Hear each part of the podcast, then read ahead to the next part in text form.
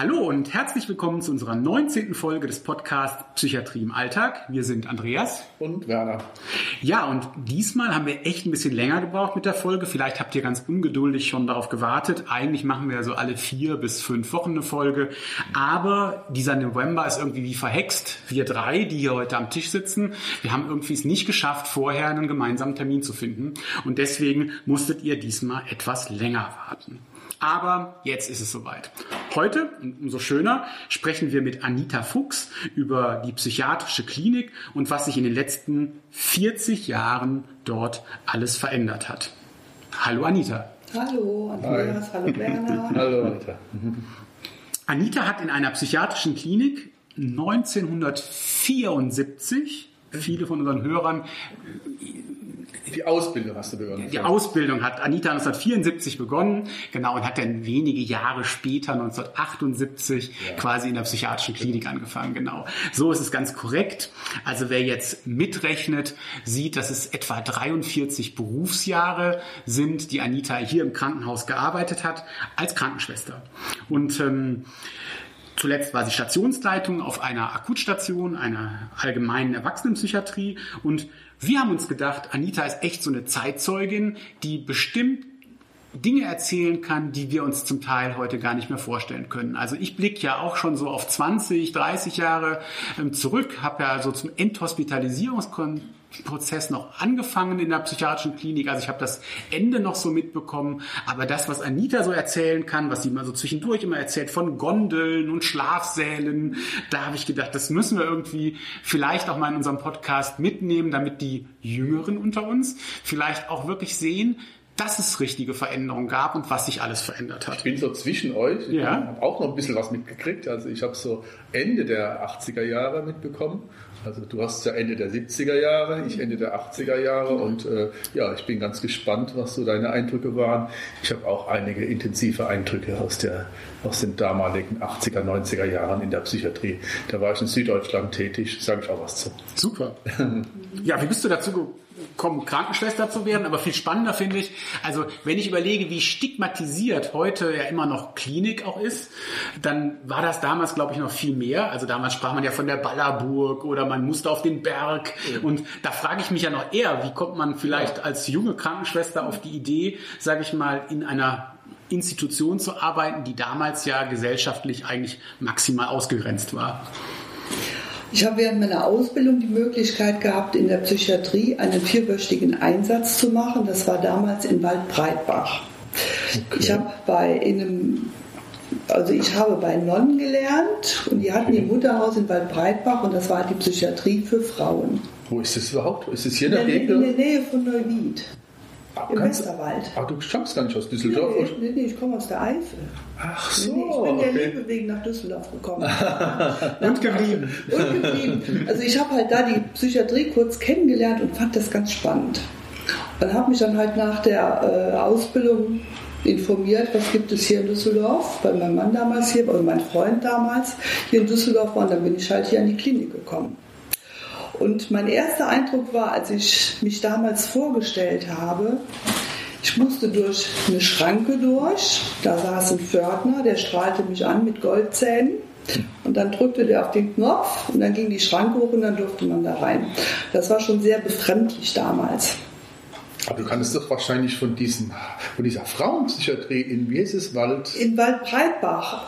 Da habe ich das so gar nicht wahrgenommen. Okay. Also man ging irgendwo in ein Haus rein. Das war ein Haus. Das ah, ja, war okay. nicht so ein großes das Gelände. So Gelände ja, ja, das ja. hat man so nicht wahrgenommen. Da hatte man einen Garten und das war es letztlich. Mhm. Und dann bin ich halt durch die Klinik gegangen und habe überall diesen Zaun gesehen. Dieser ja. Zaun, der hatte, der war so, so, so ein Gitterzaun. Und dann war das wie bei einer, wie einer ähm, bei der Bundeswehr, halt bei einer Kaserne, so ein Stacheldraht, der so nach vorne gebogen war, dass man von innen nicht rüberklettern konnte. Das war schon sehr befremdlich. Ja.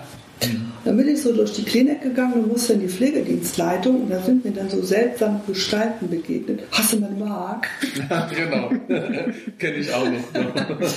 Den habe ich natürlich dann auch ganz brav eine Mark gegeben, weil ich gar nicht, gar nicht wusste, was ich machen sollte. ja, aber das war nur ganz kurz. ja, und ich hatte halt dann das Glück, dass man mich hier haben wollte. und bin dann an meinem ersten Tag in der Pflegedienstleitung gewesen und da wusste man so gar nichts mit mir anzufangen. Und dann kam dann mein damaliger Abteilungsleiter, der hat dann gesagt, komm Mädchen, geh mal mit. Damals ging alles auf die 2a, das war damals die Männerstation. So die Sektorisierung, wie das heute war, oder die Spezialisierung gab es nicht. Doch, gab es Spezialisierung, Männer, Männer und Frauen. ja, da gab es Männer und Frauen und das war's. Und, äh, in in Wittbock-Hau habe ich, da gibt's ja, da sind die Straßennamen irgendwann eingeführt worden auf dem Gelände, ja. auf dem Gelände. Ja. Ähm, man hat das Straßennetz jetzt dann im Rahmen der, ähm, der, ja, der Enthospitalisierung an die Gemeinde übergeben und deswegen kriegten die Straßen Namen. Und es gibt eine Straße, die das sehr schön symbolisch darstellt, die heißt nämlich Am Geschlechtergraben.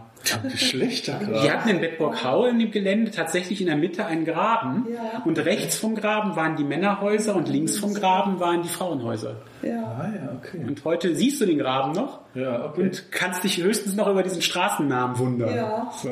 Also diese Geschlechtertrennung war damals, glaube ich, ganz. Ich erinnere mich jetzt gerade an was. Das war, war Zeitgeist. Also ich hatte, ich bin in den 60er Jahren in die Schule gegangen und bei unserer Schule war das auch so. Wir hatten auf dem Schulhof eine, eine Jungenseite und eine Mädchenseite. Ja. Und da durfte man nur sich auch bei, also wir Jungs durften uns nur auf der Jungenseite aufhalten. Und die Mädchen auch. Also. Ja. Okay, Spiegel der Gesellschaft. Ja, ja, ja anscheinend. Ja, ja. Aber ich glaube, in der Psychiatrie haben so Sachen oftmals gerade äh, vor dieser Psychiatrie-Enquete, du kamst ja, kamst ja sozusagen in die Psychiatrie, als so ein Veränderungsprozess begonnen hat. Und ich glaube, in der deutschen Psychiatrie haben sich Sachen noch relativ lange gehalten. So. Ja. Also das, das, was ich so erlebt habe in den 60er Jahren in der Schule, hat sich relativ schnell gewandelt. Und in der Psychiatrie ist es halt noch etwas länger vielleicht geblieben. Muss ja, sonst hätte man ja keine Enquete-Kommission im Bundestag eingesetzt. Also ich, ähm, also ich kenne ja so ein bisschen die Geschichte von dieser Enquete-Kommission. Das war ja so, das waren ja dramatische Zustände gewesen, ja, die in diesen ähm, ja weit vom Leben entfernten, auf dem, auf dem grünen Land gebauten Selbstversorgungseinrichtungen. Also man die Menschen, die da hingekommen sind. Also ich habe ja Menschen aus dem Enthospitalisierungsprogramm begleitet. Die haben zum Teil 30 Jahre in so einer ähm, Institution gelebt, weit weg von dem normalen Leben. Mhm. Also die kannten eher so Dinge nicht wie Rolltreppen mhm. oder dass ähm, der Kühlschrank nicht abgeschlossen wird. Ja, und ähm, das war für die was völlig, oder dass man ein Namensschild hat, dass man einen Haustürschlüssel besitzt zu seiner eigenen Wohnung. Ähm, das waren alles die Dinge, die quasi da ganz üblich gewesen sind. Aber das hast du jetzt erlebt. Du bist dann sozusagen als eine Krankenschwester, die die, die Ausbildung äh, gerade abgeschlossen hatte, ein Jahr, Jahr zuvor bist du hier hingekommen ja. und hast ja dann das alles gesehen. Wie war denn dein Eindruck auf der Zeit, als du reingekommen bist? Wie hast du das erlebt? Du hast ja wahrscheinlich draußen als eine normale junge Frau in den 70er Jahren äh, gelebt, hattest einen Freund, hast du gesagt, bist der Liebe wegen hierher gekommen, hast ja sozusagen schon eine moderne Lebensweise geführt, hast mhm. unehelich wahrscheinlich in Düsseldorf erstmal noch gelebt. Im ledigen Wohnheim. Im Le Ach, im ledigen Wohnheim.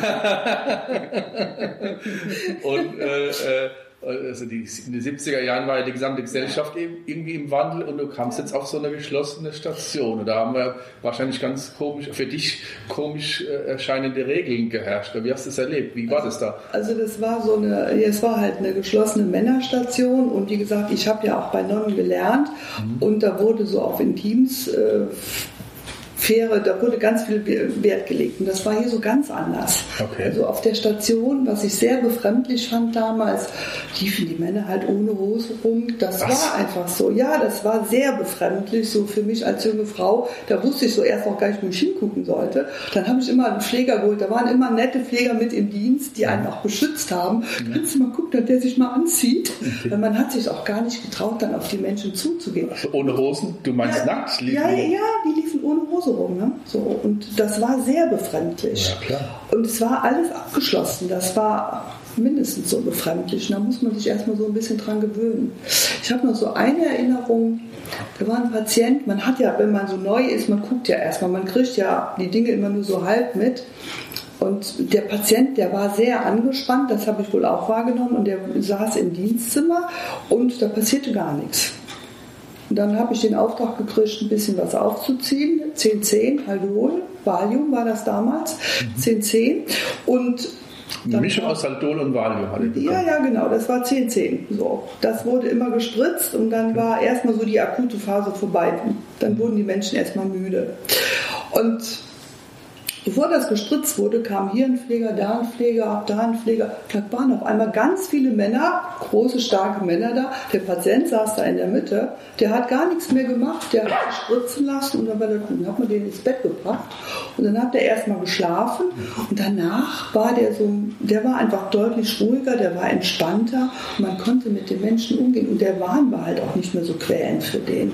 Das ist so was, was ich eigentlich heute vermisse. Man lässt die Leute heute in ihrem Wahn, die müssen diese schrecklichen Zustände durchleben mhm. und man kann nichts machen, wenn die nicht wollen. Ne? Also wenn die nicht, nicht medikamentös behandeln ja, lassen wollen. Genau. Ja, wenn die nicht wollen, darf man nichts mehr machen. Das finde ich ganz schrecklich. Was ja typisch eher ist für die, zumindest für die Psychose, sage ich mal, dass man da in der Regel ja wenig Einsehen in, ja. in Behandlung hat. Und ähm, ja. ist interessant, weil eigentlich, wenn du den Satz anfängst, denkt man so, wie schlimm, die nee. wirken da quasi zwanghaft, zwangsmäßig weggespritzt. Ne? Zwangsmediziert. Zwangsmediziert. Ne? Und, äh, aber wenn du dann sagst, dass die danach, wenn die wach geworden sind, eigentlich, ähm, dass es vielleicht weniger Leid gewesen ist, ja. ähm, dann ähm, ist es tatsächlich auch nochmal eine andere, gibt das nochmal eine andere Richtung auch vor oder kontrastiert zumindest zu der Freiheit heute, wo das gar nicht denkbar wäre ja. in der Form.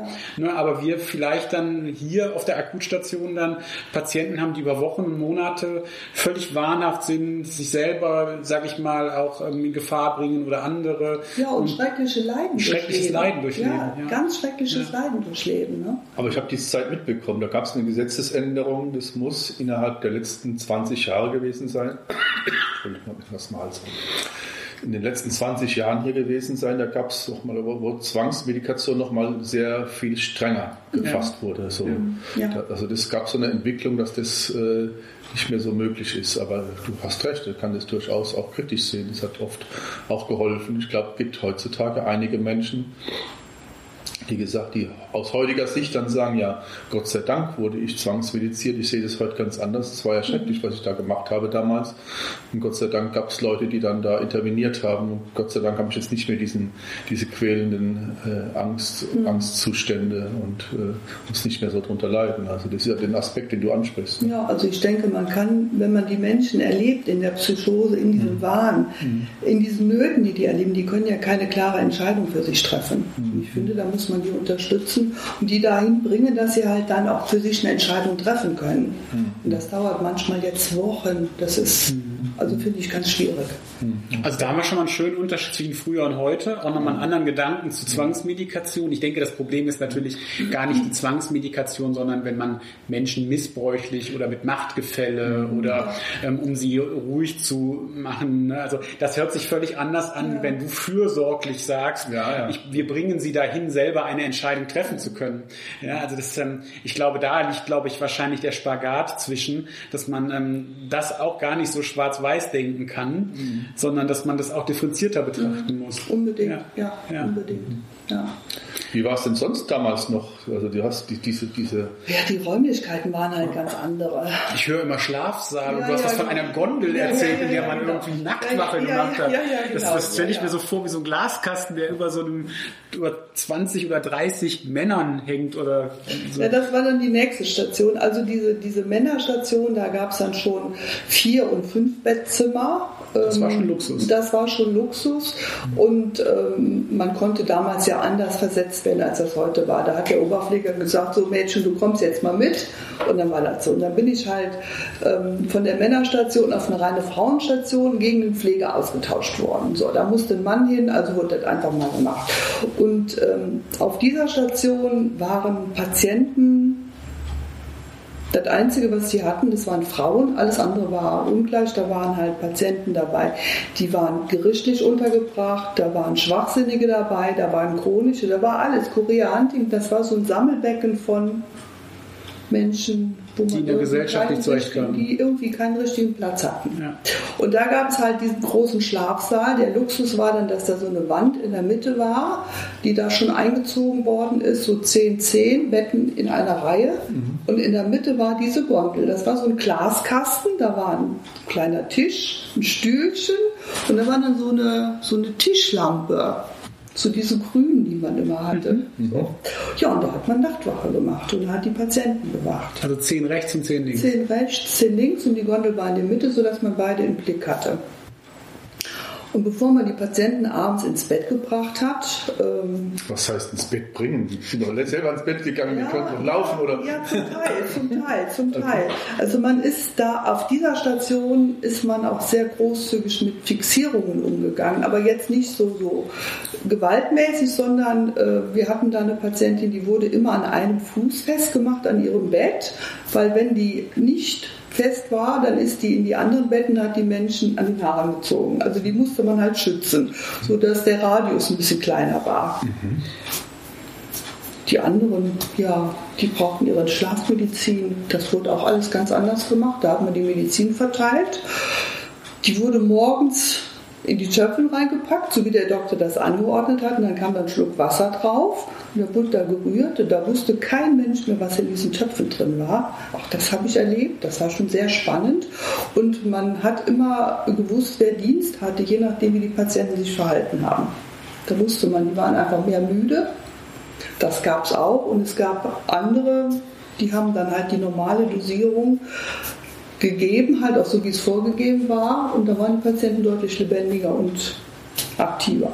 Ja, das sind auch so das ist ein Grund, dass man, dass es natürlich auch sinnvoll ist, diese Medikation mehr zu kontrollieren ja, oder mehr ein Auge drauf zu halten. Das war ja, ja. Das war ja also das war schon sehr bedenklich, habe ich eben schon schlucken müssen, was du gesagt hast. Ja, das war haarsträubend, dass man das, das einfach so, handhaben konnte. Ja, das war wie das so ein bisschen einer Flug übers Kuckucksnest. Ja, genau. Nicht nachvollziehbar für denjenigen, der es einnimmt, wenn er nur so eine brühige einen Schluck Wasser irgendwie so ein Töpfchen hat. Ne? Und wenn man dann tatsächlich sogar vielleicht als, als Pflegekraft oder als Aufsicht, wenn man denkt, ähm, heute brauche ich mal einen ruhigeren Tag, auch noch ein bisschen mehr reinrühren kann, das, also das glaube ich ist heute gar nicht mehr denkbar. Nicht heute denkbar. versuchen wir ja tatsächlich auch auf der Station, ja. dass die Menschen möglichst ihre Tabletten selber stellen, dass die unterscheiden können, dass die sehen, was nehme ich ein, ja. stimmt das, was ich einnehme, ist das das, was ich gesagt bekomme, weil sich da zu Hause ja auch selber irgendwie richten ja. müssen. Ne? Also das hat sich echt sehr das verändert. sehr verändert. Abgesehen davon kann man heute nicht einfach sagen, ich habe heute noch Dienst und ich brauche ein bisschen mehr Ruhe, nee. ich gebe den allen ein Schüppchen mehr. Ne? Nee, also das, geht gar nicht das ging gar gar nicht. Gar ne? nicht. Also da ist der Patient deutlich mündiger geworden auch. Ja. Die haben viel mehr Informationen als damals. Aber tatsächlich geht das auch nur vielleicht, weil damals, und das waren die letzten Züge, habe ich auch noch erlebt, damals war es ja üblich, dass tatsächlich nicht nur psychisch kranke Menschen ja. in einer psychiatrischen Klinik untergebracht mhm. waren, sondern tatsächlich alle, du hast das eben so schön gesagt, die keinen Platz in der Gesellschaft hatten. Und die waren bunt gemischt. Mhm. Das Einzige, was der Unterschied war, war dann noch Frau und Mann. Ja. Und dass man natürlich auf solchen Stationen, wo die Leute Jahre oder Jahrzehnte mhm. verbracht haben, ähm, natürlich in ganz andere oder eingeschränkte Möglichkeiten hat und auch gar nicht das Ziel hat, dass diese Menschen draußen wieder alleine mhm. ähm, vielleicht leben können, ähm, das ist ähm, irgendwie heute völlig nachvollziehbar. Und ein Schritt war ja auch zu sagen, man trennt das. Mhm. Ne? Man, man, man unterscheidet erstmal, was sind psychiatrische Erkrankungen und was sind vielleicht auch, ja, ich sage jetzt mal, mentale Behinderungen oder geistige Behinderungen oder auch andere ähm, Erkrankungen, vielleicht sogar somatische Art. Korea Hunting würde ja heute eine neurologische Erkrankung sein. Die würde man, glaube ich, nicht mehr in der Psychiatrie behandeln. Ein Mensch mit einer geistigen Behinderung wird man in einem Wohnheim unterbringen. Ja. Also es sind einfach verschiedene Funktionen, die so durcheinander gemischt wurden. Ja. Ich glaube, die hießen, die, diese Einrichtung hieß früher ja auch nicht äh, Klinik, sondern Anstalt. Anstalt, richtig. Ja. Genau. Pflegeanstalt. Genau, ja, das, stimmt. Das, hat, das hat nichts Psychiatrisches gehabt. Ne? Ja. Doch, psychiatrisch schon, aber nicht im Namen. Aber, aber, nicht, nicht klinisch. Oder nicht nur, genau. Ja, ja und genau, nicht nur, also erstmal nicht nur psychiatrisch, sondern auch heilpädagogisch oder auch äh, im Bereich der Wohnungslosenhilfe. Ja. Sowas, sowas Wohnungslosenhilfe, Forensik, äh, heilpädagogisches Heim, alles gemischt und äh, ja, auch irgendwo ein bisschen Klinik dabei, wenn Medikamente äh, mhm. verabreicht wurden, aber es war irgendwie wahrscheinlich so kein klarer Auftrag. So, wenn die, die Klinik sollen wir jetzt ähm, Obdach geben für Menschen, die irgendwie schwierig sind, die keinen Platz haben, sollen wir so ein Umfeld bieten für Menschen mit einer geistigen Behinderung? Sollen wir psychisch kranke Menschen behandeln?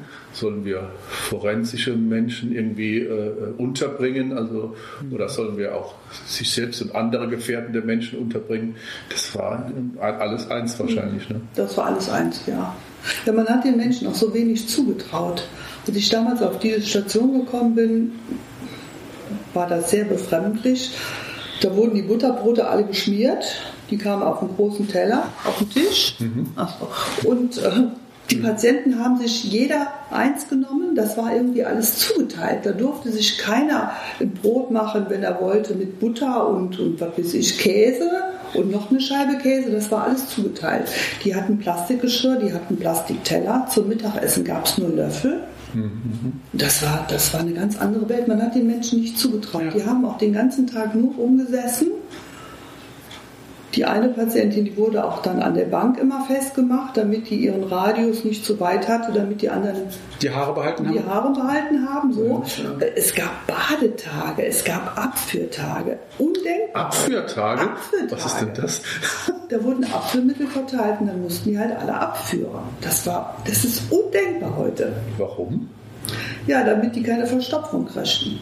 Okay. Man Weil die sonst wahrscheinlich nur eine Toilette hatten man, und die wurde. Man hat das alles kontrolliert. Okay. Man hat das alles kontrolliert und man hat diesen Menschen gar nicht zugetraut, dass die das irgendwie alleine regeln. Hm. Ja, ja, das war eine völlig andere Welt damals, als es ja. heute ist.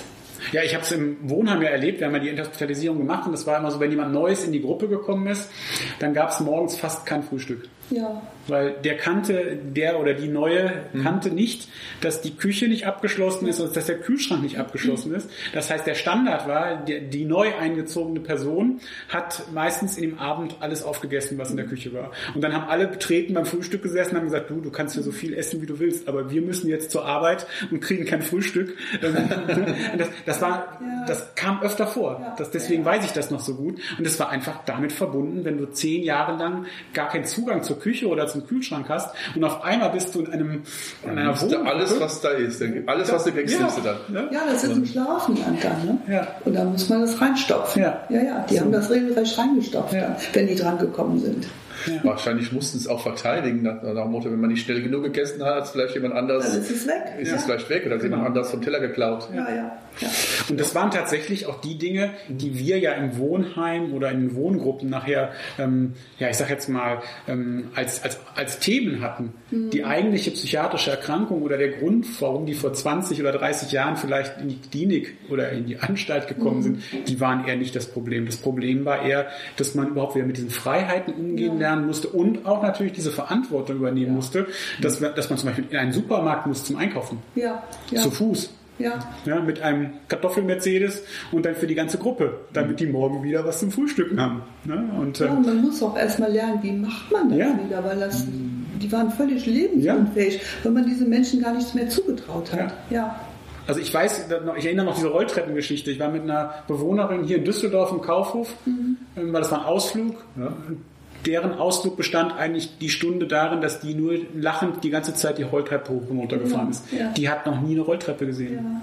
Weil die 30 Jahre in der Klinik war. 30 Jahre in so einem eingesperrten Umfeld. Ja, das mhm. ist schon heftig. Also für die war Rolltreppe so mhm. wie für uns Kirmes. Mhm. So. Ja, ja, ja.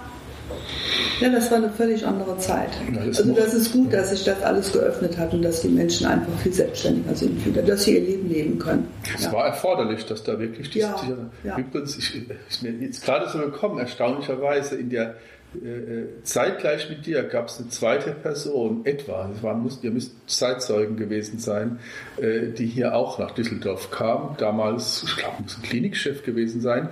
Und da, von da aus hat diese Psychiatrie-Enquete ihren Ausgang genommen. Das war der Professor Kuhlenkampf, mhm. der zur ähnlichen Zeit, vielleicht plus minus ein paar Jahre, mhm. hierher gekommen ist, die Zustände hier gesehen hat und dann maßgeblich mit ein paar anderen äh, sich darum gekümmert hat, dass diese Psychiatrie-Enquete kam. Mhm. Der hat da, du kennst auch den Film Männer 4, der hat der spannender Film deshalb, weil ich habe ihn mal kopiert bekommen. Mhm. Den hat man hier gedreht auf einer Männerstation mit der Nummer 4 und wenn man Kennst du die Station Männer 4 von damals? Ich kenne die vom Hören. Ja. Und wenn du dir den anguckst, bist du genauso erschüttert, wie wenn du jetzt erzählst. Ja. Und den haben, die haben den Film aufgenommen, weil das war damals die innovativste und ja. vorzeigungsfähigste Station. Also das, ähm, also als, als dieser Film gedreht wurde. Kann ich mir gar nicht vorstellen. Doch, war das so die haben das ja. aufgenommen, um, um, um, um sozusagen mal zu sehen, wie Hospitalisierungsschäden entstehen und was man, wo man ansetzen muss, wo man wahrscheinlich äh, verbessern muss und so, weil, weil die, wenn du den Film guckst, da siehst du genau, also was mich besonders schockiert hat, war so dieser Tagesablauf, da wurde so der Rhythmus gezeigt. Morgens Essen, so wie du es gesagt hast, dann Medikamentenausgabe, die mussten sich dann alle anstellen an so einer, an so einer, an so, vor so einem Glaskasten, vielleicht war das die Gondel, und äh, haben dann alle äh, dieses Becherchen so getrunken, ja. das haben die wie so ein Schnaps so gekippt. Ja. Genau. Da und dann nochmal nachgeschmült ja, und dann nochmal. Genau. ja, und dann, und dann haben die so Runden gedreht. Also die genau. sind so im, Tiger, mit Tiger im Kreis gelaufen. Ja. Und dann war sowas wie Ergotherapie. Das sah so aus, dass die sich dann in so einen, an so einen Tisch setzten. Und dann kam, kam eine Pflegekraft und hat dann da so alte Zeitschriften verteilt. Da hat man gesehen, wie die ganz mechanisch diese Zeitschriften so durchgeblättert haben. Die haben das aber irgendwie nicht gelesen, sondern es war einfach so eine rein mechanische äh, äh, Tätigkeit. Und dann haben sie die Zeitschrift wieder weggelegt, dann sind wieder so Runden gedreht. Und ich habe mir gedacht, mein Gott, ist, das, ist, das, ist, das, ist, ist das ein kann man so leben? Das ist ja, ja wie, wie, wie, wie, im Zoo, das ist ja wie, wie im Tigerkäfig. Also die Ergotherapie habe ich auf dieser Station überhaupt nicht miterlebt, die gab es nicht. Ich habe ja gesagt, in Anführungszeichen. Ne? Und, das, äh, das hatte so eine Funktion, dass die so alte Zeitschriften hingelegt ja. bekommen haben und da die einfach so mechanisch durchgeblättert haben. Ja, damals gab es so in der Klinik ähm, so eine Art Arbeitstherapie für die Patienten, okay. dieses Hafti machen. Haftis. Hafti machen? Haftis. Das waren so, so kleine Klebestreifen, so rosane Klebestreifen, so, so kleine, da konnte man was an die Wand pappen mit. Okay. So, und die mussten dann äh, in so Zehnerpapierchen mussten die übereinander in so eine Schachtel gelegt werden. Und die Patienten waren von der Motorik her viel zu grob, die konnten das gar nicht. Zum Teil auch durch die Medikamente von den Nebenwirkungen her schafften die das nicht. Also, wenn wir Zeit hatten, abends haben wir da gesessen, Haftis gemacht, geguckt, dass wir ein bisschen Geld hatten für die Patienten. Wir hatten ja nichts. Also diese Kulturpauschale wie heute, das gab es ja alles gar nicht. Man hatte für die Patienten nichts. Und davon konnte man dann schon mal eine Limo kaufen, das war immer ein Highlight, oder Schokolade kaufen, sowas. Okay, also ihr habt ja quasi die Produkte ja, gemacht, damit ihr Geld für die Patienten damit kriegt. Damit wir Geld für die Patienten hatten und denen einfach mal was kaufen konnten. Ja. Ne? Ja. Oder auch mal eine Zigarette zusätzlich oder so. Mhm. Oder mal ein Stück Seife, was gut riecht. Ja, es gab ja nur diese Kernseife. Das war ja alles Standard, was es gab. Ne? Da gab es ja nichts Individuelles. Was wurde dann mit der Schokolade gemacht? Die, ja, wurde, dann, die wurde gestopft rein. die war ruckzuck weg. Die war ruckzuck weg, ja. Oder, oder so als Belohnung für die, die gut gearbeitet haben. Die haben dann ja. mehr Schokolade gekriegt. Oder wenn jemand Geburtstag hatte oder okay. zu Weihnachten sowas. Also zu besonderen Tagen oder mal am Wochenende sonntags oder so. Ne? Oder ja. auch sonntags mal ein Stück Kuchen kaufen oder Kuchen backen für die Patienten, dass die so einfach mal was okay. anderes hatten. Mhm. Das gab es ja früher alles nicht. Die hatten immer nur ihre Butterbrote mit derselben Wurst. Mehr gab es nicht. Hm? Und das war dann immer ein Highlight, wenn man ein bisschen Geld hatte. Wenn die Krankenpflegekräfte ja. genug Haftis gemacht hatten ja, genau. abends. Genau. Ja.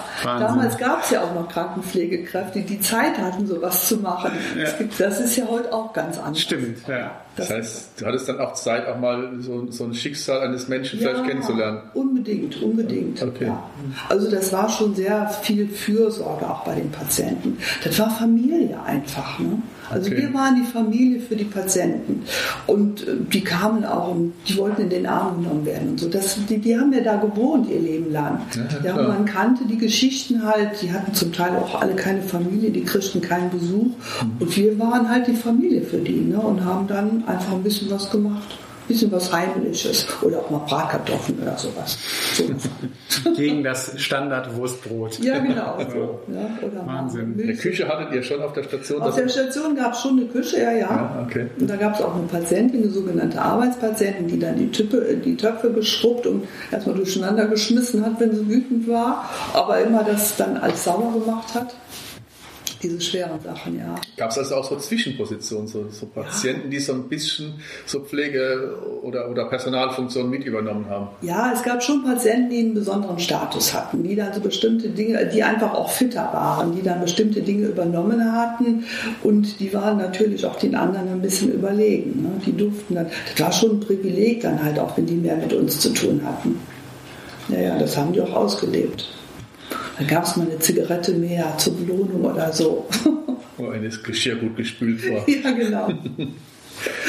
ja. Kannst du dich erinnern, wann das so anfing, dass ihr das erste Mal mit den Leuten rausgegangen seid. Ich könnte mir vorstellen, ganz früh, als du angefangen war das wahrscheinlich verboten, da durften die ja. nicht raus. Ja, und irgendwann gab es mal... Wenn man so an den Zaun denkt, ne? genau, in der Kaserne. Irgendwann ja, scheint, muss da dann mal so ein Wandel eingesetzt sein. Ich meine, gerade in Düsseldorf, wenn das, wenn der Professor Kuhlenkampf auch herkam und so, dass dann mal euch gesagt wurde, ja, so ganz streng ist es nicht, ihr dürft auch mit denen nach draußen gehen, ihr dürft auch mal einen Ausflug mit den Patienten machen oder sowas. Kam das mal irgendwann? Das hat gedauert. Also wir, okay. mussten ja, wir mussten erstmal die Patienten daran gewöhnen, im Gelände rauszugehen. Aha. Die kannten das ja überhaupt nicht, die Station zu verlassen. Die waren auf der Station und blieben da. Okay. Die haben durch die Fenster geguckt, ja, und wir sind dann so nach und nach mit den Patienten auch mal durchs Gelände spazieren gegangen und haben die einfach mal daran gewöhnt. Wir mussten ja auch erstmal gucken, wie geht das?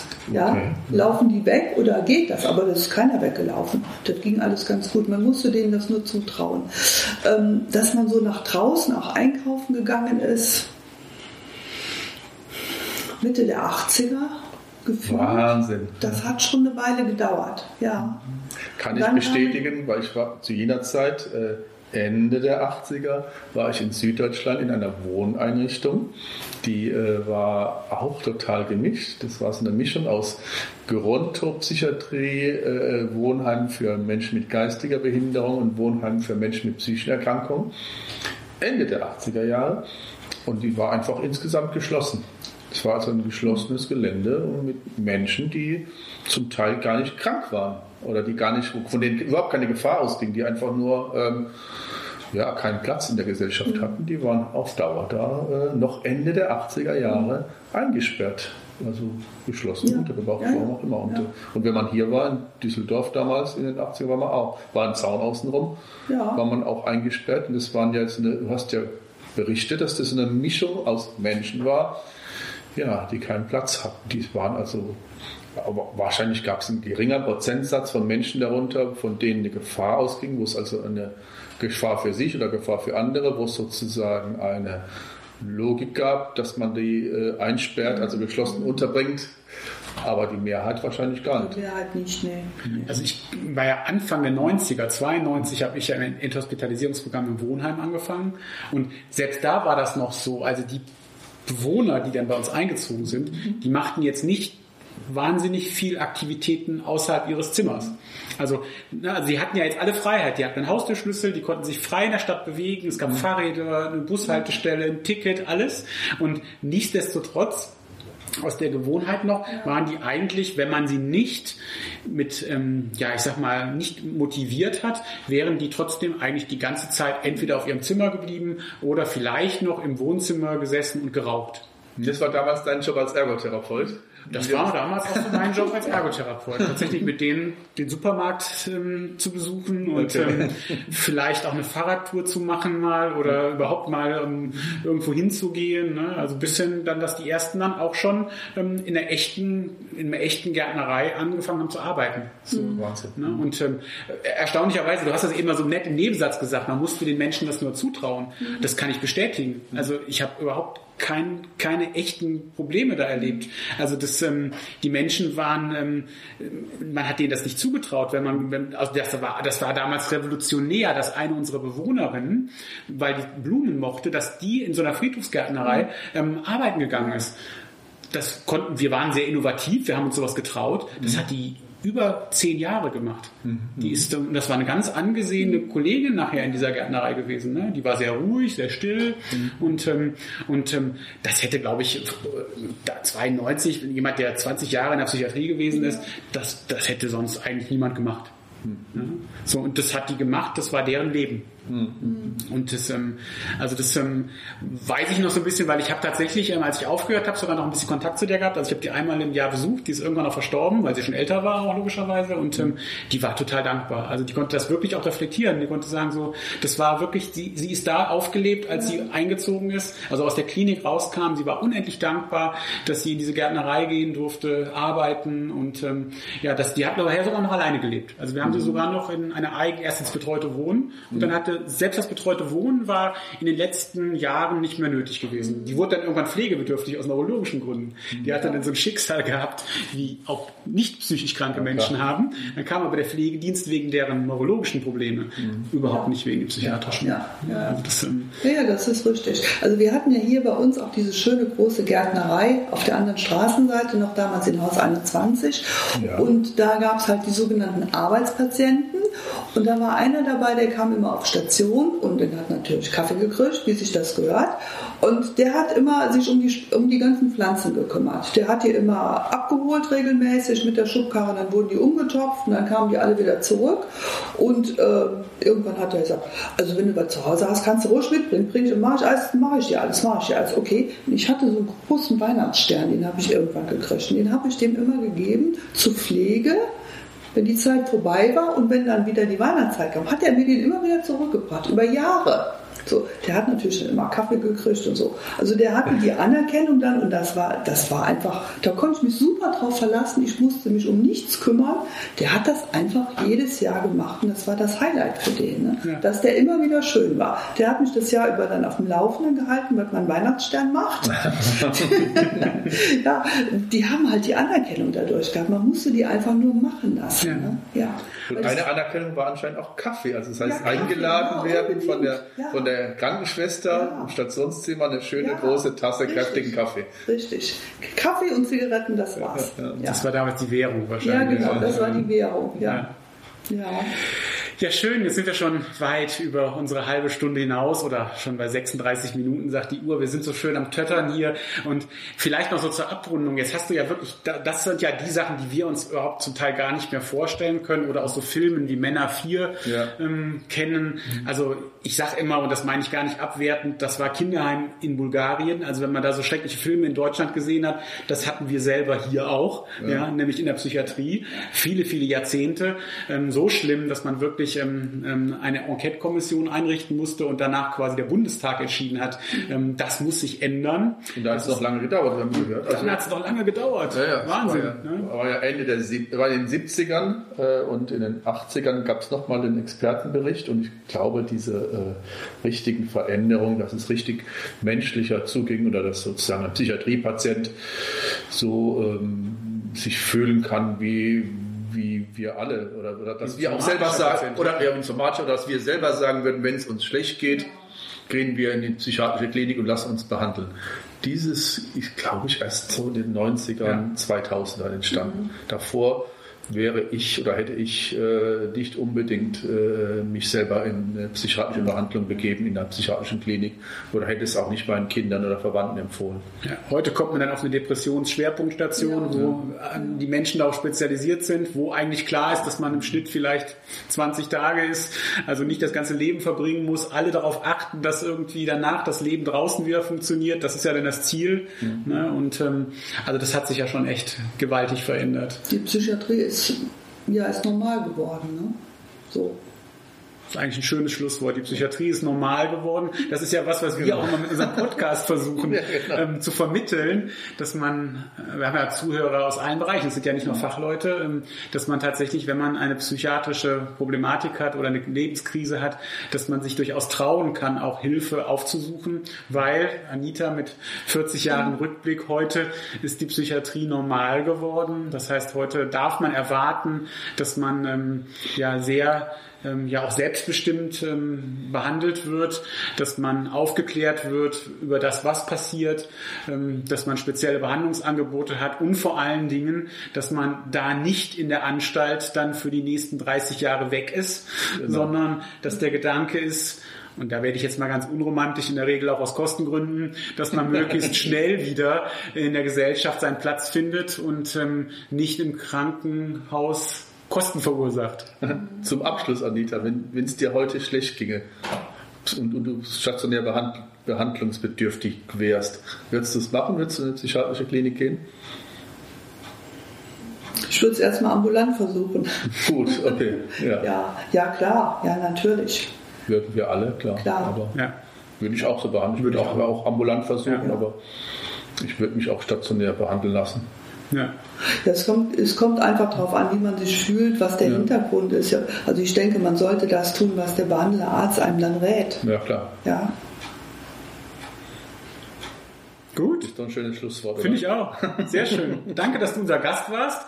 Du bist ja, ja quasi auch unser Gast geworden, weil ich die, das Glück hatte, auf deiner Abschiedsfeier gewesen zu sein. Ja, das heißt, genau. du bist genau. jetzt in den Ruhestand gewechselt. Ja. Und so kam ja auch die Idee zu sagen, Mensch, ähm, Wahnsinn, du hast ähm, ja 43 Jahre ähm, psychiatrische Klinik gesehen. Ähm, viele von unseren Zuhörerinnen und Zuhörern werden sich das so gar nicht vorstellen können und denken vielleicht, Mensch, das ist immer noch, da muss sich viel ändern. Ich glaube, es kann sich auch noch immer was verbessern.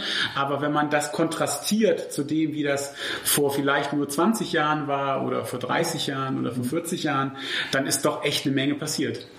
Ja, ist eine ganze Menge passiert. Und es ist gut so. Ja, ja, das denke ich auch. Sehr schön. Wenn dir unser Podcast gefallen hat, dann wäre das super, wenn du den abonnierst, dann verpasst du auch keine Folge. Und ähm, ja, wir machen etwa alle vier Wochen einen Podcast und ähm, ähm ja, hoffen, dass wir ähm, in vier Wochen wir hören. Danke, dass du heute dabei warst und ähm, wir hoffen natürlich auch, dass dir unser Podcast Denkanstöße gegeben hat. Du kannst also noch ein bisschen nachrecherchieren zur Psychiatrie-Enquete, zu coolen Kampf. Ähm, wenn du möchtest, ähm, schreib mir eine Mail oder uns eine Mail. Ich habe auch Männer 4 noch als digitalen Film und ähm, ich auch, genau. dann können wir auf jeden Fall wenigstens ein bisschen noch ähm, ja auch diese Geschichte noch ähm, am Leben erhalten und auch zu sehen, was sich alles verbessert hat.